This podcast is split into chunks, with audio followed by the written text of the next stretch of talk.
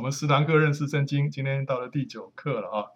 上一次我们已经讲到书信了，书信呢，我们知道它有两部分啊。前面的是十三卷是保罗书信，保罗所写的啊。后面有八卷呢，是一般书信，是其他的使徒所写的。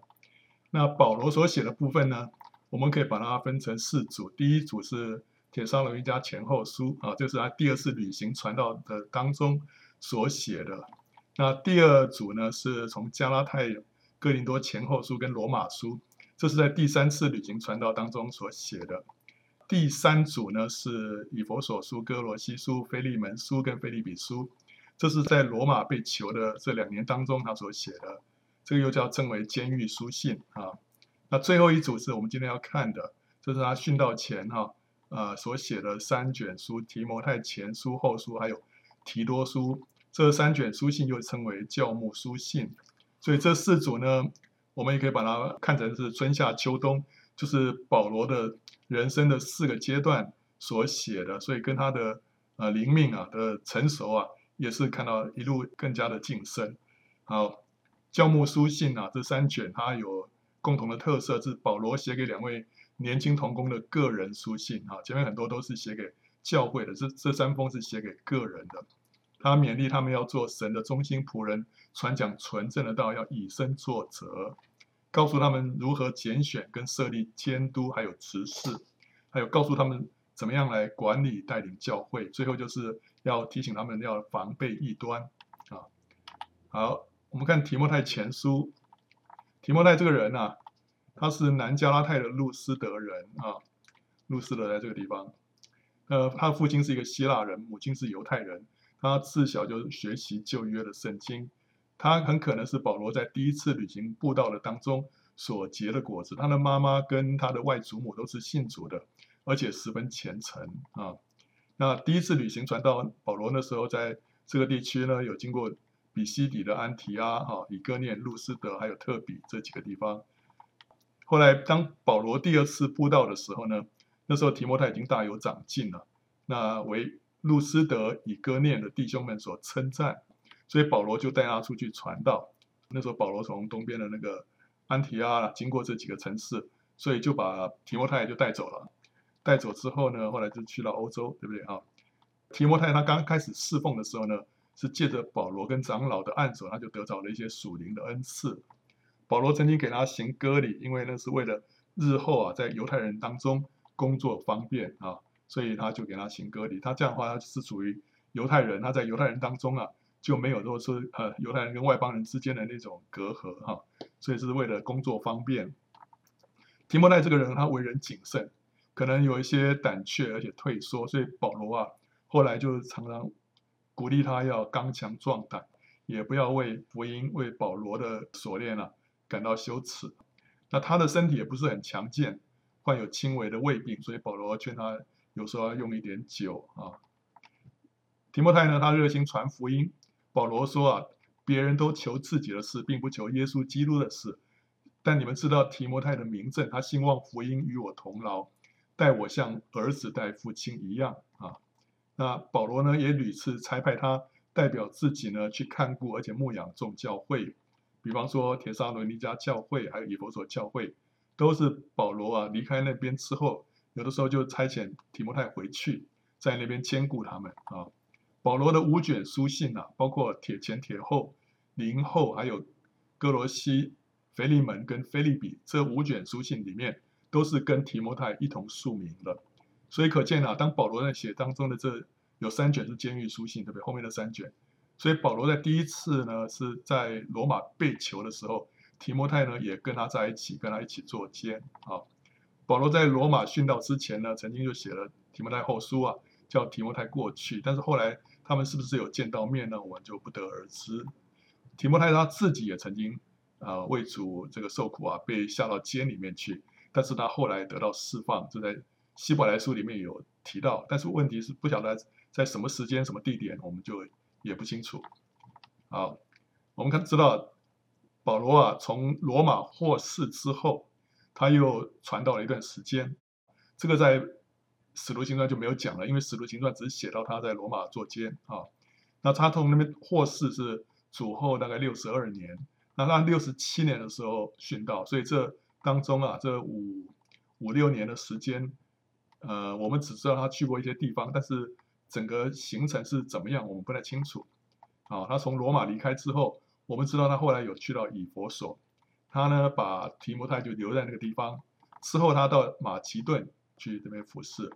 那在那个地方，他写了提摩太前书，因为在提摩太前书第一章第三节，他说：“我往马其顿去的时候，曾劝你人住在以弗所，好嘱咐那几个人不可传异教。”啊，所以我们知道他从罗马出狱之后，他曾经到了以弗所，把提摩太留在那里。后来他在马其顿的时候写了提摩太前书。啊，提摩太前书的写作动机呢？那时候保罗在马其顿旅行传道，就留提摩太在以弗所牧养教会。一来提摩太还年轻，还没有熟练教牧工作；二来当时正流行各种异端教训，所以他就写了提摩太前书，教导他什么呢？第一个要如何抗拒错误的道理跟教训；第二个如何管理牧养教会；第三个如何操练自己做个基督耶稣的好仆人。啊，那提摩太前书里面有一些很很重要的金句啊。提摩太前书一章十五到十六节说：“耶稣基督降世为要拯救罪人，这话是可信的，是十分可佩服的。在罪人中，我是个罪魁；然而我蒙了怜悯，是因耶稣基督要在我这罪魁身上显明他一切的忍耐，给后来信他得永生的人做榜样。”所以有人说，这个已经到了保罗晚期所写的，他前面所写的。的书信里面说，他不比那个最大的使徒还小哈。那后来要变成说他在使徒当中是最小的，但是到这个时候他说他是一个罪魁，罪人当中的罪魁。二章一到二节说：“我劝你，第一要为万人恳求、祷告、代求、祝谢，为君王和一切在位的也该如此，使我们可以敬虔端正、平安无事的度日。”所以作为一个传道人，第一件重要的工作是什么？为万人代求哈。所以这个祷告是一个传道人非常重要的一件工作，他愿意万人得救，明白真道，因为只有一位神，在神和人中间，只有一位中保，乃是降世为人的基督耶稣啊。所以这个在宗教改革当中啊，也是一个很重要的一个开启，就是在神跟人中间呢，没有别的那些圣品阶级，那些神职人员，就是我们可以直接来到神的面前啊。因为只有一位中保，就是主耶稣啊。还有呢，不可叫人小看你年轻，总要在言语、行为、爱心、信心、清洁上，都做信徒的榜样。你要以宣读、劝勉、教导为念，只等到我来啊。所以这个是对提摩太的勉励。提多书呢，这是下一卷他所写的啊。提多这个人，他是保罗称他是我做我真儿子的，所以他可能是保罗带领信主的。他是一个住在安提阿的希腊人，他是一个外邦人，他不是犹太人啊。那保罗跟巴拿巴上耶路撒冷去辩论外邦人是否应是不是应该要受割礼的时候呢，也曾经把提多带去。那个时候保罗坚持拒绝哈，说不可以为他行割礼，应该说啊，不能勉强他行割礼，因为那时候有一些那个犹太的基督徒啊，认为说应该要先行割礼才会才会得救。但保罗为了福音的纯正啊，他在提多身上，他就坚持不给他行割礼啊。保罗曾经派提多到哥林多去处理教会内的问题，化解哥林多教会对保罗的误解。那个就是他写了一封流泪的书信啊，让提多带过去。起先保罗曾经写了这个哥林多前书，让提摩太带去，结果提摩太的个性呢是比较 比较温和，比较优柔寡断嘛，比较柔软一些了，所以。对于那种很艰难这个环境啊，他没没有把这个问题解决。后来他就派了这个提多去，这个提多这个人他就比较有魄力。那这次去他就把这个问题就解决了。所以提多的干练跟魄力啊，在这里可见一斑啊。那保罗后来在罗马坐监两年，对不对啊？获释之后，他就曾经到这个民风恶劣的格里里岛去传道，之后就把提多留在那里处理教务，设立长老。啊，有传说提多是那个格里底方伯的侄子，格里底的方伯就是那个地方的省长啊，啊，所以他在那个地方呢也也被尊重啊，所以他就让提多在那个地方。但是提多呢，能够在那种恶劣的环境之下来照管这个教会啊，可见他也是非常有能力的一个人。好，所以这个是提多。后来保罗再度被捕啊，在罗马坐牢的时候，提多曾经跟他在一起，不过后来被保罗派到达马太去工作。达马太就是今天的这个克罗埃西亚，还有这个叫做波斯尼亚那一带啊。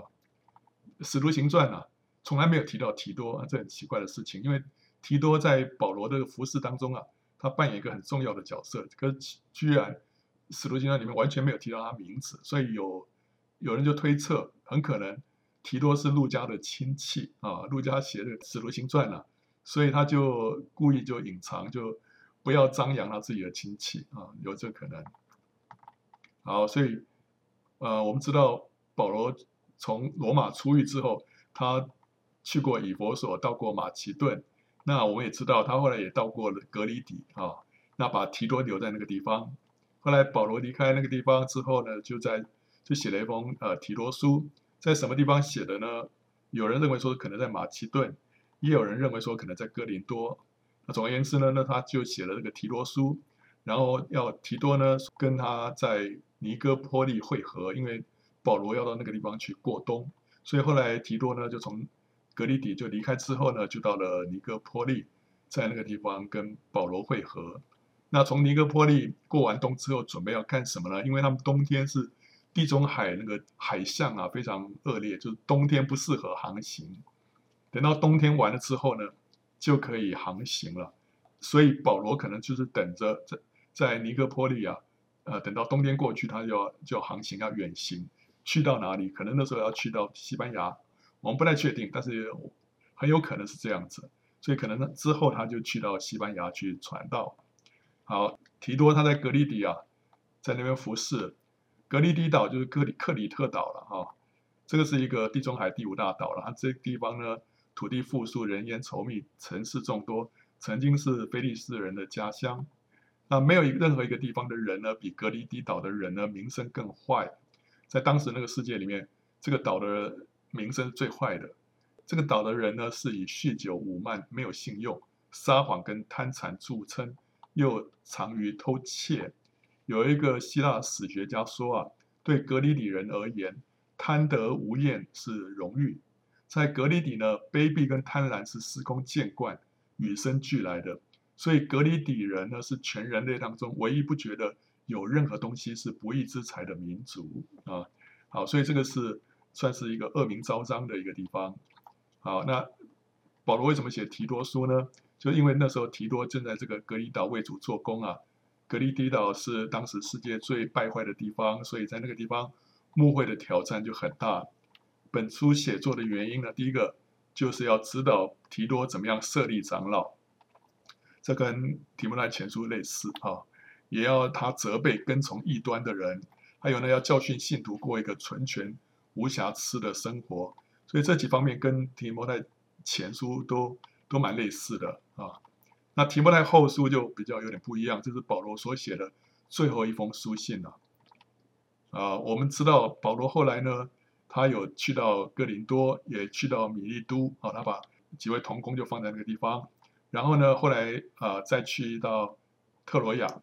在特罗亚呢，他把外衣、还有他的书、还有皮卷，就放在那个地方。这个时候他就被拘捕了，然后呢，被送到罗马去。所以他那几样东西呢，就留留在特罗亚。好，那所以在提摩太后书啊，保罗就写给提摩太，要他说：“我在特罗亚留在加布的那件外衣，你来的时候可以带来。那些书也要带来，更要紧的是那些皮卷啊，这些皮卷可能是。”旧约的圣经，好，所以他就交代提摩太要把那些东西带过来。那为什么那些东西会留在那里？可能就是他那时候被捕啊，所以一时根本来不及把这些东西带走啊，所以他人就被拘捕了。所以他要提摩太把这些东西带到罗马去。啊，那后来我们知道，就是提多呢就被保罗差派到达马太，然后最后他就写了提摩太后书。写了提摩太后书之后，提摩太有没有及时赶到罗马去跟他会面，我们不晓得。但之后他就殉道了啊。好，那这个是什么？这个是相传啊，就囚禁彼得跟保罗的这个罗马的地牢，上面这个有一个大教堂，这个是后来盖的哈。它底下有一个小的教堂，呃，本来不是教堂了哦，后来把它变成教堂。那上面这个大教堂是建在十六世纪末，中间这个小教堂呢，就是本来的一就是一楼了哈。好，那底下呢，这个地下一层哈，这个是上层的地牢，这是建在主前的第七个世纪啊。主前第七个世纪就是呃那时候犹大国还在的时候哈，所以那个是很早的所盖的一个地牢。然后呢，最下层的地牢啊，是用来拘禁那些等候处决的要犯。所以保罗跟彼得当时可能是被关在最下层的地牢啊。你看到这个地方，这个是它的那个截面图哈。你看到上面是大教堂啦，中间是小教堂，下面是上层的地牢，最底下是下层的地牢。那上层的地牢跟下层的地牢呢，当时没有别的通路可以进去，只有上面开了一个孔啊。所以你看到上层地牢从这个洞啊下去，然后下层地牢呢再从另外一个洞下去啊。啊，这个是最下层的地牢，上面有个洞，对不对？这是唯一的出入口。囚犯呢是从这个上面呢被丢下来的啊。然后这个有一个圣坛，就是后来加设的啊。上面有一个倒十字架，这是纪念彼得后来被倒钉十字架。旁边有着固定囚犯的锁链的这个石柱，旁边还有一口井。那底下这个是加铺的这个地板。如果把这些东西旁边这些。装饰都拿掉是这个样子哦，这是后来把这些添加的东西都给它拆掉之后还原起初的样貌。虽然那个时候啊，这个地牢是怎么样呢？是非常非常封闭的、黑暗、潮湿，还有脏臭啊。所以保罗跟彼得啊，他们那时候准备要呃接受死刑之前，大概都被关在这个地方。这跟保罗第一次被关在罗马的待遇非常不一样。第一次他被关在罗马那两年。他是自己租了一个房子，所以等于是被软禁啊。那这个是被关在这个最深的地牢里面啊，所以是这个待遇非常差的。但他在这里呢，他就写下了提摩太后书。提摩太后书里面有一些重要的金句啊。他说：“你当竭力在神面前得蒙喜悦，做无愧的工人，按着正义分解真理的道。人若自洁脱离卑贱的事，就必做贵重的器皿。”成为圣洁，合乎主用，预备行各样的善事。你要逃避少年的私欲，同那精心祷告主的人追求公义、信德、仁爱、和平。所以这都是对一个传道人的一个很重要的劝勉。我一直想不起来有一个很有名的、很重要的一个传道人，不知道叫什么名字啊？那他有一个习惯，就是每个礼拜，好像每个礼拜五吧，他一定会读这个这三卷教牧书信。那而且他每次读，他每次就深深的受感动啊，就知道说成为一个传道人呢、啊，他需要注意的点是哪一些啊？所以他从这里头得到很大的激励啊。最后他说：“我现在被浇奠了，我离世的时候到了。那美好的仗我已经打过了，当跑的路我已经跑尽了，所信的道我已经守住了。从此以后，有公义的冠冕为我存留，就是按着公义审判主到了那日要赐给我的。”不但赐给我，也赐给凡爱慕他显现的人。所以这个是保罗，他知道他的人生的道路已经到了尾声了，所以他知道神所托付给他的，他都已经守住了。所以他也勉励提摩太啊，要忠心到底啊。好，接下来我们就看这个一般书信，这个是我们按着这个他们写作的时间的先后排列下来的。根据研究，他写作的时间大概是这样排。最早呢是可能写成的是雅各书，这个灰色的是一般书信啊。好，那接下来呢就是帖前帖后，这是保罗第二次旅行传道的时候所写的，那相当于他的春天，对不对啊？然后接下来第第三次旅行传道，写了加拉太书零前零后，还有罗马书啊。完了之后呢，可能这个时候才马可福音才完成。所以当保罗在写罗马书之前，那时候福音书还没有啊，所以他们都是借着使徒所口述的哈，大家在在知道说哦那些主耶稣的事迹。但是这个时候啊，呃马可福音终于完成了之后，保罗就写了监狱书信啊，然后这个在写监狱书信的同时，还有是结束的时候啊，这个路加就写了路加福音跟使徒行传。啊，对不对？啊，所以这个是因为他是写给同一个人的提阿非罗大人啊，所以他差不多这个时候他就接连写了这两卷书啊。那《使徒行传》是写在保罗还在罗马作监，还没有写到他他出狱啊。之后呢，就是可能是彼得前书，然后呢，就接着就是有教牧书信啊，这是保罗在殉道之前，还有从罗马释放之后当中所写的三封书信。那这个希伯来书呢，可能就在这个时候啊，主后六十五年到六十九年之间。六十九为什么写六十九呢？因为希伯来书写的时候，圣殿还没有被毁，所以那时候那些仪式都还还在。所以知道说一定是在七十年，七十年之前，所以可能是最晚是六十九。那可是那时候逼迫好像已经开始了，尼禄的逼迫开始，所以应该在六十五到六十九年之间啊。所以我们看这个希伯来书啊，它的背景作者我们不清楚，有人认为是可能是保罗或者巴拿巴或者是亚波罗或者是路加，但是呢，肯定的是不会是十二个使徒。为什么不是十二个使徒？因为它里面有说啊。这救恩起先是主亲自讲的，后来是听见的人给我们证实了，所以不是那十二个使徒，十二个使徒就不需要人家听见了给他们证实，对？他们自己就亲耳听见了，所以他他也是辗转听来的啊，所以他不是那十二个使徒。然后呢，收信的人是谁呢？是罗马的犹太基督徒啊，呃，你知道他是犹太人为什么呢？因为他里面说亚伯拉罕是他们的先祖啊，然后你们想一想啊，先祖亚伯拉罕。将自己所掳来的上等之物取十分之一给他，这人是何等尊贵呢？所以他生亚伯拉罕是他的先祖，所以这些收信的人啊，应该是犹太人啊。然后呢，它里面充满了犹太人的这些遗文律法，所以都是针对啊犹太人所熟悉的啊，这旧约的律法跟礼仪啊。然后时间可能是在圣殿被毁之前，还有尼禄开始逼迫基督徒之后。所以大概在六十五到六十九年之间，他写作动机是什么呢？为什么要写这个希伯来书啊？这卷书呢，是因为当时的犹太基督徒啊，正面临信仰上的两个大的危机。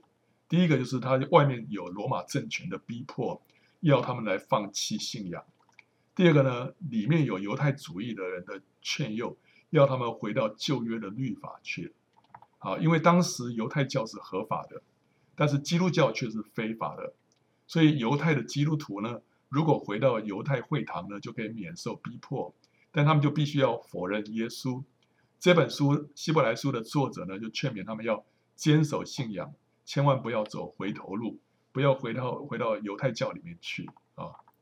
那《希伯来书》的特点是什么？它是大量引用跟阐述旧约，它可以说是新约各卷书之最啊。在新约各卷书里面，没有任何一卷书像这一卷书啊那么多引用旧约，而且不仅是引用旧约，还是引引用很多是旧约里面的那些啊立位人的礼仪啊规条。它被称为是新约的立位记，因为立位记是讲到救恩的预表啊，那很多东西都在预表救恩，但希伯来书是救恩的实际。在这个地方呢，我们就看到它是怎么样成为一个实际。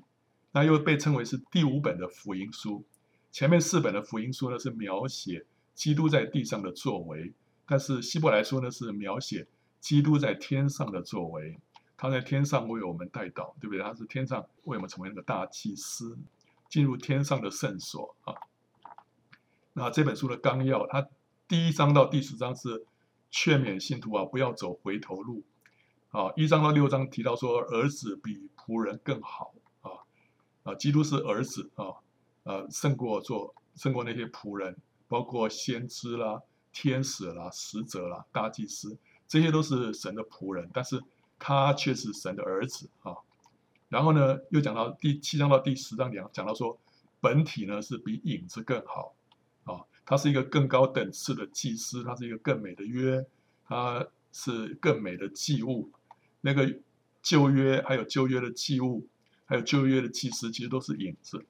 那现在是本体来了啊！还有呢，这本书里面他有警告大家，若是不信退后的话，恐怕会失去救恩啊。第三章跟第六章里面特别有提到。所以那个在教会历史当中有有两派，对不对？有一个加尔文派哈、他说，呃，你如果一次得救的话，就会永远得救，你不会失去这个救恩的。另外有一个是阿米尼安派，那他是说，曾尊重我们的自由意志，所以如果我们没有持守到底的话呢，我们有可能会失去救恩的。那阿米尼派的那个根据啊，其实有很重要的是来自希伯来书，还有另外一个是启示录啊、所以启示录跟希伯来书是里面的一些论点比较支持阿米尼。那加尔文派呢，是从呃罗马书还有这个约翰福音，从这里面找到支持他论点的根据。好，所以这个是两大派别。但是我我们可以从希伯来书里面看到，他这里特别是警告他们不要退后，因为一旦退后，那个后果会非常严重。所以他鼓励他们要继续往前行，从十一章到十三章，要他们继续往前啊，要效法信心的伟人，要定睛仰望耶稣。要盼望天上的家乡，这是希伯来书的纲要啊。那它的要词啊，希伯来书有几个要词，第一个是更美，更美，英文叫 better 啊，更好的。七章十九节说，律法原来一无所成，就引进什么更美的指望，靠这个指望呢，我们可以进到神面前。八章六节说，如今耶稣所得的职任是更美的，正如他做更美之约的中保，这约。原是凭着更美之应许立的。九章二十三节说，照着天上样式做的物件呢，必须用这些祭物去洁净；但那天上的本物呢，自然当用更美的祭物去洁净。啊，就主耶稣啊，因为你们体恤了那些被捆锁的人，并且你们的家业被人抢去，也甘心忍受，知道自己有更美长存的家业啊。还有呢，他们却羡慕一个更美的家乡。就是在天上的，所以神被称为他们的神，并不以为耻，因为他已经给他们预备了一座城。还有呢，有妇人得自己的死人复活，又有人忍受严刑不肯苟且得释放，为了要得着什么更美的复活。所以这一切都是更美，对不对哦？更美的约，更美的应许，更美的家乡，更美的复活啊！还有呢，神也为为我们预备了更美的事，叫他们若。不与我们同德，就不能完全啊，所以这更美是希伯来书里面的一个重要的一个字眼，并新约的中保耶稣以及所洒的血，这血所说的比亚伯的血所说的更美啊。第二个要词啊，第二个 keyword 是信心。我们若将起初确实的信心坚持到底，就在基督里有份了。还有呢，所以我们务必竭力进入那安息。免得有人学那不信从的样子跌倒了。信就是所望之事的实底，是未见之事的确据。古人在这信上得了美好的证据，包括谁啊？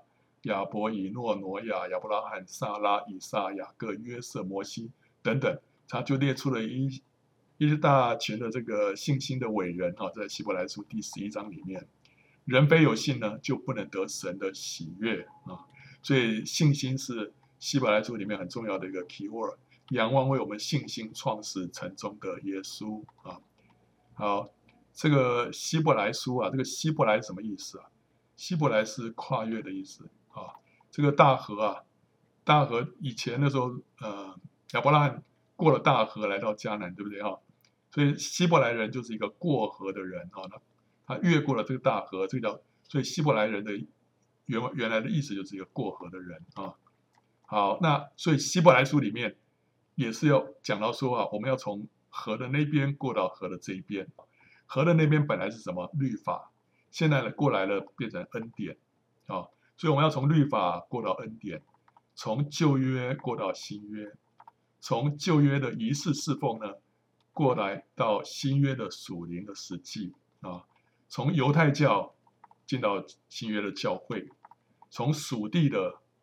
过来到属天的，从祭坛所在的外院，我们要进到神所在的至圣所啊！所以希伯来书里面说，我们就要放胆啊，来来到神的面前，直接，因为主耶稣已经把那个幔子啊裂开，让我们可以直接来到神的面前，所以我们现在可以是直接进到至圣所了。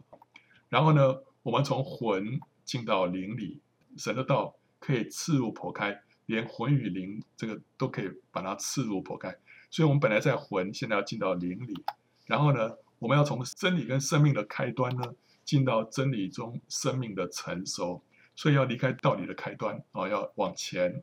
所以希伯来书里面反映的刚好就是说，我们要成为一个过河的人啊，从旧约的一切进到新约里面，不要再走回头路啊。好，我们再来看雅各书。雅各是谁啊？新约里面有好几个雅各。主耶稣的十二个使徒里面就有两个雅各，一个是西比泰的儿子雅各，他是约翰的兄弟啊，首先殉道的使徒；还有另外一个叫亚勒菲的儿子雅各啊，这两个都叫雅各。但是呢，雅各书的作者不是这两个雅各，是主耶稣肉身的弟弟雅各啊。在主主耶稣钉十字架之前呢，这个雅各他并不相信他这个哥哥是神的儿子，但是后来主耶稣复活之后。曾经向雅各显现，后来他就成为主的信徒了，而且在马可楼上面祷告，等候五旬节圣灵降临。后来他就成为耶路撒冷教会的领袖，而且是被称为教会柱石之一啊。保罗后来悔改归主之后啊，第一次上耶路撒冷去的时候，曾经拜访雅各。那彼得下监被天使救出来之后呢，也曾经请弟兄们通知雅各啊，所以可见雅各那时候是教会的负责人，对不对啊？然后保罗第三次旅行传道结束，返回耶路撒冷的时候，也是先去见雅各，之后才被捕。那信徒中的那些犹太主义者啊，从耶路撒冷出去了，常常假借雅各的名啊，吩咐外邦信徒要遵守摩西的律法啊。但是在耶路撒冷召开大会的时候，那时候是雅各，他就拍板定案，决定外邦信徒不必受割礼啊。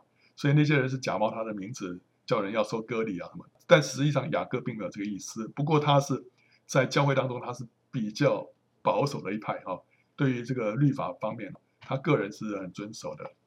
根据教会传说，雅各在信主之后就立志遵行律法，成为一个拿细耳人，过着一个敬虔跟圣洁的生活，所以他被人尊称为公义的雅各。他很注重祷告，在常在圣殿当中俯伏跪拜啊，以至于他的双膝。磨得好像骆驼皮一样的粗厚啊！那后来他怎么过世的？他是殉道。犹太史学家约瑟夫说啊，主后六十二年，大祭司亚拿尼亚下令用石头打死雅各。教会史学家尤西比乌呢，他是说雅各是从圣殿顶被扔下来，最后被棍棒打死的，因为他拒绝否认他的信仰啊。好，所以这个是雅各。那雅各书的特点是什么？这一卷书，它的理论少，它的实践很多。它很少提到系统性的神学教义，但却很注重基督徒实际的生活问题啊。你会发现它里面的主题、比喻跟对比都很多，而且很多处呢都是呼应登山宝训啊。其实我在读这卷书的时候，我会觉得它的它的这个启示哦，有点好像说停留在这个福音书的那个那个时代哈。主耶稣讲了很多，那个福音书里面讲了很多东西啊，在雅各书里面他把它再给它阐释，但是呢，不像保罗，他会从另外一个层次哦来解释这整个救恩是怎么回事。所以雅各书你感觉好像就是登山宝训的一个扩大，它被称为是新约的箴言，形式呢好像是格言集，内容跟旧约的箴言类似，都很强调智慧啊。这个雅各书你要得从上头来的智慧嘛，哈。他讲论敬畏神的人应该有的行为表现。雅各展现的气魄呢，斥责为富不仁的人，可以说是名副其实的公义的雅各，所以他又被称为是新约的阿摩斯。他跟加拉太书是互补的。雅各书强调人称义是因着行为，加拉太书呢强调人称义是因着信心啊。雅各书他不是说不需要信心，他说你不是只靠信心，你还要有行为，用你的行为来证明你的信心啊。他可能是新约当中最早写成的一卷，传统认为是在主后四十五到四十八年之间。他有一些金句：我的弟兄们，你们若在百般的试炼中，都要以为大喜乐，因为知道你们的信心经过试验，就生忍耐，但忍耐也当成功，使你们成全完备，毫无缺欠啊。身体没有灵魂是死的，信心没有行为也是死的。原来我们在许多事上都有过失，但有人。在话语上没有过失，他就是完全人，也能够勒住自己的全身。故此，你们要亲近神，务必要抵挡魔鬼，魔鬼就必离开你们逃跑了。你们亲近神，神就必亲近你们。所以你们要彼此认罪，互相代求，使你们可以得医治。一人祈祷所发的力量是大有功效的啊！所以这些都是雅各书里面所讲的。那接下来我们看彼得前书啊，彼得他就是这个是他的希腊文的名字啊，亚兰文的名字就叫基法，意思都是石头，所以彼得跟基法都是石头啊，一个是希腊文，一个是亚兰文。那他原文是西门。这卷书可能是在主后六十四年左右啊，那一年呢，罗马发生大火，皇帝尼禄呢就开始逼迫基督徒。彼得大概是在六十五到六十七年之间呢，在罗马殉道，相传是被倒钉十字架，因为他要求的，他说他他不配跟主耶稣一样哈，这样子呃正钉十字架，所以他要求被倒钉十字架啊。那写作地点呢，啊他说是巴比伦，但是这个巴比伦可能是就是指着罗马啊。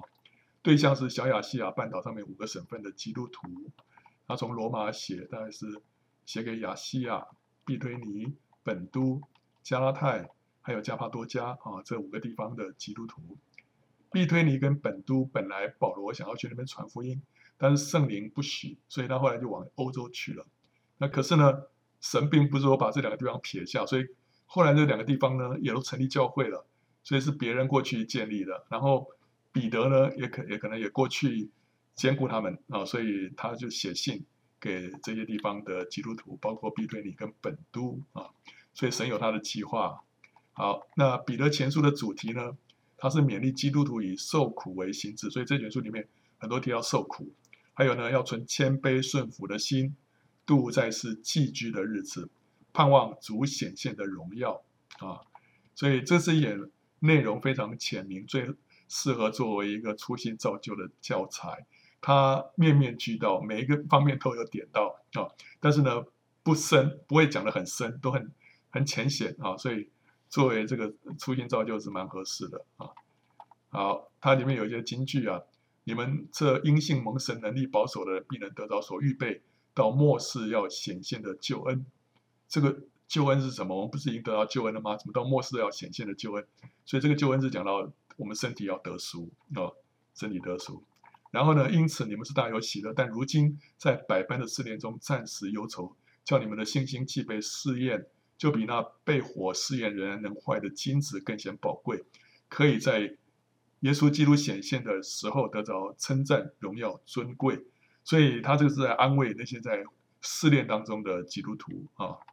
所以呢，你们既除去一切的苦毒、诡诈，并假善、嫉妒。和一切毁谤的话，就要爱慕那纯净的灵奶，像财生的婴孩爱慕奶一样，叫你们因此渐长，以致得救。哎，这边又提到得救。前面说要到末世显现的救恩，是讲到我们身体得赎，但这个地方呢，以致得救，我们不是已经得救了吗？不是，这边是讲到的是什么？是我们的魂的得救，讲到我们魂要变化。所以彼得前书里面，它里面的提到得救啊，其实有好几个不同的。层次啊，我们先是灵得救了啊，那是过去了。现在呢，我们的魂在变化啊，这是魂要得救。将来呢，我们的身体得赎，这是最后的得着的完全的救恩啊。所以这是过去、现在跟未来三个阶段。他又说啊，你们来到主面前，也就像活石啊，他自己是石头啊，所以我们也都要像活石啊，被建造成为灵宫，做圣洁的祭司。借着耶稣基督奉献神所悦纳的灵祭，唯有你们是被拣选的族类，是有君尊的祭司，是圣洁的国度，是属神的子民。要叫你们宣扬那召你们出黑暗入奇妙光明者的美德。万物的结局近了，所以你们要谨慎自守，警醒祷告。最要紧的是彼此切实相爱，因为爱能遮掩许多的罪。亲爱的弟兄啊，有火炼的试验临到你们，不要以为奇怪，似乎是遭遇。非常的事，但要欢喜，因为你们是与基督一同受苦，使你们在他荣耀显现的时候，也可以欢喜快乐。嗯，神阻挡骄傲的人，施恩给谦卑的人，所以你们要自卑，服在神大能的手下。到的时候，他必叫你们升高。你们要将一切的忧虑卸给神，因为他顾念你们。务要谨守警醒，因为你们的仇敌魔鬼，如同吼叫的狮子，遍地游行。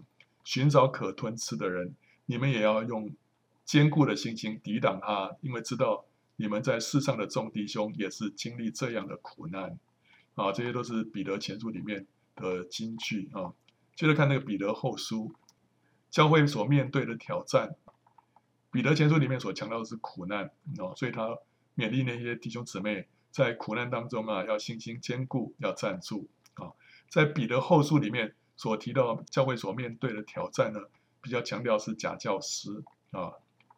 呃，彼得后书里面的纲要，他第一章是讲到说，我们要对神有个真的认识。他说，你们要分外的殷勤，有了信心呢，要加上什么？德性，之后加上知识，然后呢，节制，然后忍耐。前进，爱弟兄的心，爱众人的心。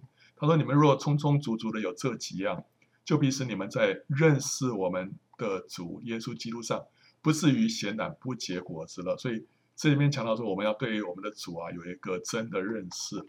第二章里面就提到要防备假师傅啊。他说：“从前在百姓中有假先知起来，将来在你们中间也必有假师傅，私自引进陷害人的异端。”连买他们的主，他们也不承认，自取速速的灭亡。彼得前书第二章跟呃犹大书很像，但是彼得这边是预告将来哈、将来会有假师傅起来。但是犹大书的时候也是已经有了。好，第三章呢是讲到真的盼望。然后，亲爱的弟兄啊，有一件事你们不可忘记，就是主看一日如千年，千年如一日啊。主所应许的尚未成就，有人以为他是单言，其实不是单言，乃是宽容你们，不愿有一人沉沦，乃愿人人都悔改。但主的日子要像贼来到一样，那日天必大有响声废去，有形质的都要被烈火消化，地和其上的物都要烧尽了。哦，OK，所以这个是彼得后书里面所强调的三个方面。接着约翰一书啊。这个约翰一书的背景，作者就是使徒约翰。然后呢，时间这本书里面所指责的一些异端思想啊，是在第一世纪末期才在教会里面产生影响的啊，就是那个诺斯底异端。然后呢，本书里面约翰啊，是这个长辈对晚辈说话的这种语气啊，可以知道是他晚年时候的作品，所以写成的时间应该是在第一世纪的最后最后那十年啊，就是九九零年到九九年之间。地点根据教会传说，使徒约翰的年老的时候呢，曾经在以弗所住了很长的时间了，所以这本书可能是在以弗所写成的，啊，OK，所以你看这个是前面啊那些到了主后七十年之前已经完成了很多这些书信了，对不对？到了之后啊，后面你看到这些主要都是约翰所写的啊，约翰都在呃八五年以后啊。这些约翰福音、约翰一二三书还有启示录都是约翰写的，都时间比较晚，对不对哈？我们现在看的是约翰一书啊。约翰一书的写作动机，因为那时候小亚细亚的宗教会呢，受到一种雏形的诺斯底主义的异端影响，使徒约翰呢就写下这本书，然后呢，针对这些异端邪说的错谬加以辩驳，让众信徒能够分辨真道。我们知道使徒啊，有几个使徒啊，他们蒙召时候在做什么工作？后来成为他们的执事。彼得那时候蒙召的时候，他在干什么？那时候他在撒网。所以后来神让他做什么？做一个得人的渔夫，他就是传福音。所以他的执事是传福音。那保罗呢？他蒙召时候，他是一个法利赛人，他想要做一个拉比，对不对？但是他有一门呃，他的自己的谋生的技巧。就是织帐篷，啊，所以他的工作是织帐篷。后来他的职事是什么？建造教会，啊，然后呢，约翰他蒙召的时候，他那时候在捕网，他跟他的兄弟在岸上捕网，就主耶稣就呼召他，所以他就撇下一切跟随主。所以后来他的职事是什么？就是矫正偏偏差，把那个破掉的网给他补起来，对不对？哈，所以你看到约翰他写。写约翰福音，写约翰一二三书，这一些都是针对那时候教会已经到了第一世纪末期的时候，出现了一些偏差，所以呢，他就要这个教会啊，回到起初，回到起初的应有的样子啊。那时候有那个诺斯底主义，那约翰一书呢，很多地方就是针对这个诺斯底主义，诺斯底主义呢，他主张基督是一个灵或者是一个幻影，没有物质的身体。约翰一书里面却说啊，论到从起初原有的生命之道，就是我们所听见、所看见、亲眼看过、亲手摸过的。他为什么讲这些话？因为在针对诺斯底主义里面说，基督啊，他没有物质的身体啊。那诺斯底主义又自称与神相交，可是过着一个纵欲的生活。约翰一书就说啊，我们若说是与神相交，却仍在黑暗里行，哦，这就不行。那诺斯底主义自称灵里面没有罪性，S-I-N 罪性啊。那约翰一书啊，就说我们若说自己无罪啊，这是说谎的。诺斯底主义呢，他也自称说灵里面不会有罪行啊，那个 S 啊，S-I-N-S 啊。那约翰一书说，我们若说自己没有犯过罪，这也是说谎的。诺斯底主义自称。拥有对神的奥秘知识，可是却放纵肉体。约翰一书说：“人若说我认识他，却不遵守他的诫命，这也不对啊。”那诺斯底主义呢？自称是在光中认识神，可是却在教会当中制造分裂跟仇恨。约翰一书就说：“人若说自己在光明中，却恨他的弟兄，哦，这就在黑暗里面。”诺斯底主义主张基督是一个灵，耶稣却是一个普通的人。他把耶稣跟基督分开，但是约翰一书就说：“谁是说谎话的呢？不是那不认耶稣为基督的吗？”啊，诺斯底主义里面有纵欲有禁欲，纵欲派主张肉体再怎么样的纵欲堕落都不会影响到灵的纯洁。约翰一书就说：“凡从神生的就不犯罪，因神的道存在他心里，他也不能犯罪，因为他是由神生的。”所以你看到约翰一书里面所写的这些点啊，其实说在针对诺斯底主义啊。诺斯底主义他是否认基督为道成肉身的。那约翰一书说，凡灵认耶稣基督是成了肉身来的，就是出于神的啊。约翰一书里面的要词啊，key word，一个第一个是起初，所以他让教会啊要回到起初，起初的教训啊。他说，论到从起初原有的生命之道。就是我们所听见、所看见、亲眼看过、亲手摸过的，亲爱的弟兄啊，我写给你们的不是一条新命令，乃是你们从起初所受的旧命令。这旧命令就是你们所听见的道啊。父老啊，我写信给你们，因为你们认识那从起初原有的。论到你们，务要将那从起初所听见的常存在心里。若将从起初所听见的存在心里，你们就必住在子里面，也必住在父里面，所以教会需要回到起初，起初的教训。那第二个要词，第二个 keyword 是爱啊，这个就更多了。爱弟兄的，就是住在光明中，在那并没有半点的缘由。不要爱世界和世界上的事。人若爱世界，爱父的心就不在他里面了。我们应当彼此相爱，这就是你们从起初所听见的命令。我们因为爱弟兄，就晓得是已经。出死入生的，没有爱心的人住在死中。小子们啊，我们相爱，不要只在言语和舌头上，重要在行为和诚实上。没有爱心的就不认识神，因为神就是爱。不是我们爱神，乃是神爱我们，才他的儿子为我们的罪做了挽回祭，这就是爱了。爱里没有惧怕，爱既完全，就把惧怕除去，因为惧怕里含着刑罚，惧怕的人在爱里未得完全。我们爱，因为神先爱我们啊，所以这个老约翰他每次后来晚年了，他讲道啊，他没什么别的道啊，他小子们啊，你们要彼此相爱，要彼此相爱啊。嗯，这个这个人要问说，哎，除了这个还有没有别的道啊？他说没有，就你们只要做到这一点就已经很好了哈。好，第三个 keyword 是胜过 overcome 啊。他说少年人啊，我曾写信给你们，因为你们刚强，神的道常存在你们心里。你们也胜了那恶者，小子们啊，你们是属神的，并且胜了他们，就是敌基督跟假先知啊。因为那在你们里面的，比那在世界上的更大。凡从神圣的，就胜过世界；使我们胜了世界的，就是我们的信心。